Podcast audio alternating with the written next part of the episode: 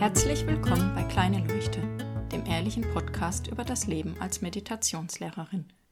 Heute keine Absicht.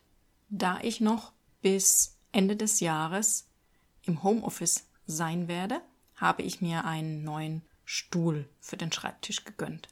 Der alte war schon in die Jahre gekommen und aktuell sitze ich halt wirklich sehr viel hier zu Hause am Schreibtisch. Es war also kein Luxus, da mal einen neuen Stuhl zu kaufen. Der Luxus war, dass ich mir den Spaß gegönnt habe, einen Stuhl mit integrierter Massage- und Wärmefunktion zu nehmen. Eigentlich war das Zufall, den Stuhl, den ich wollte, der hatte das halt. Aber das war das Feature, über das ich mich dann am meisten gefreut habe. Es ist auch sehr nett. Es ist jetzt natürlich keine Massage verglichen, wenn man einen Massagetermin hat, aber es ist entspannend, ja, irgendwie ganz nett. Die Wärmefunktion habe ich aufgrund des Wetters noch nicht getestet. Meine Tochter findet den Stuhl auch sehr schick, hat sich auch schon mal draufgesetzt. Gestern kam sie dann auch wieder kurz ins Arbeitszimmer. Ich saß gerade auf meinem Sattelhocker, den ich mir auch noch geholt habe, damit ich einfach zwischendurch die Sitzposition wechseln kann. Sie hat sich dann auf den Stuhl aufgelehnt und angefangen damit zu spielen. Ich habe das nicht mitgekriegt, weil ich ihr den Rücken zugedreht hatte, weil ich am Rechner eben was gemacht habe. Und ich höre nur auf einmal so ein komisches Geräusch und sie sagt, es geht nicht mehr. Und ich drehe mich rum und dann merke ich, dass sie den Stuhl eben so oft gedreht hat, dass sich das Kabel unten drum gewickelt hat und dann eben gerissen ist, weil sie gemerkt, es klemmt und sie hat dann eben mit Kraft dagegen und dann ist das Kabel gerissen. Jetzt könnte man meinen, ich bin ja Meditationslehrerin, mir sollte es bewusst sein, dass sie das nicht absichtlich gemacht hat und dass sie das nicht wissen konnte, dass ich deswegen völlig ruhig und gelassen bleibe.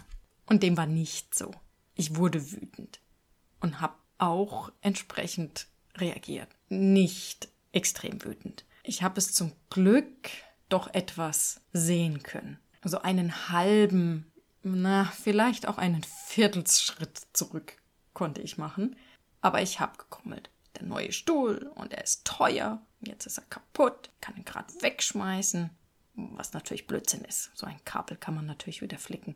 Ich hatte auch gleich gesehen, dass es das Kabel am Netzteil war, das man austauschen kann. Oder eben wieder löten. Ich habe schließlich einen Lötkolben. Also nicht dramatisch. Und trotzdem war ich wütend, obwohl mir schon bewusst war, dass ich es wieder reparieren kann, dass der Stuhl nicht reif für den Müll ist. Aber da war trotzdem diese Wut da und dieses, sie soll doch aufpassen und äh, warum macht sie das? Und ich habe ihr doch schon gesagt, wenn sie merkt, dass irgendwo was nicht geht, dass sie nicht mit Gewalt dagegen soll. Und das habe ich auch gesagt. Ich habe dir doch gesagt, wenn es irgendwie nicht mehr weitergeht, nicht mit Gewalt. Und sie guckt mich einfach nur an und sagt, es tut mir leid, ich wusste das nicht. Und ich so gekrummelt und dann war ich wieder ruhig. Und keine Minute später spricht sie ganz normal mit mir über ein völlig anderes Thema. Für sie war die Sache schon wieder vorbei. Sie hat es nicht absichtlich gemacht, sie hat sich entschuldigt und damit war das für sie erledigt. Womit sie ja auch vollkommen recht hatte. Nur ich in meinem, keine Ahnung, verletztes Ego war es nicht, aber irgendwie verletzter Stolz, was auch immer. So genau habe ich nicht hingeguckt. Aber ich war immer noch in dieser Wut einfach drin und war immer noch so ein bisschen krummelig. Hab's zum Glück aber genug gesehen, dass ich sie nicht die ganze Zeit angemotzt habe. Ich habe es tatsächlich geschafft, relativ schnell aus dieser Wut wieder rauszukommen. Vor nicht allzu langer Zeit wäre der Nachmittag gelaufen gewesen. Ich hätte sie die ganze Zeit angemotzt. Ich wäre immer wieder drauf gekommen, dass ich ihr das doch gesagt habe und dass sie besser aufpassen soll. Was völliger Blödsinn ist, sie ist fünf. Sowas kann sie nicht wissen. Und ja, ich bin Meditationslehrerin und trotzdem passiert mir sowas immer noch. Zu meiner Ehrenrettung, ich habe mich relativ schnell beruhigt. Ich bin dann später auch nochmal auf sie zugegangen und habe mich wirklich bei ihr entschuldigt.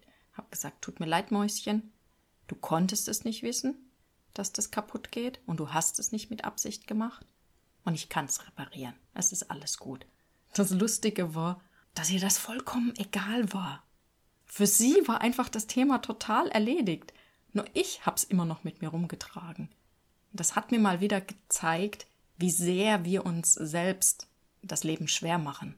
weil wir eben den Sachen hinterherhängen und immer wieder was hochholen. Für sie war das Thema durch. Sie war wieder im Moment. In dem Moment war es das Planschbecken, womit sie beschäftigt war.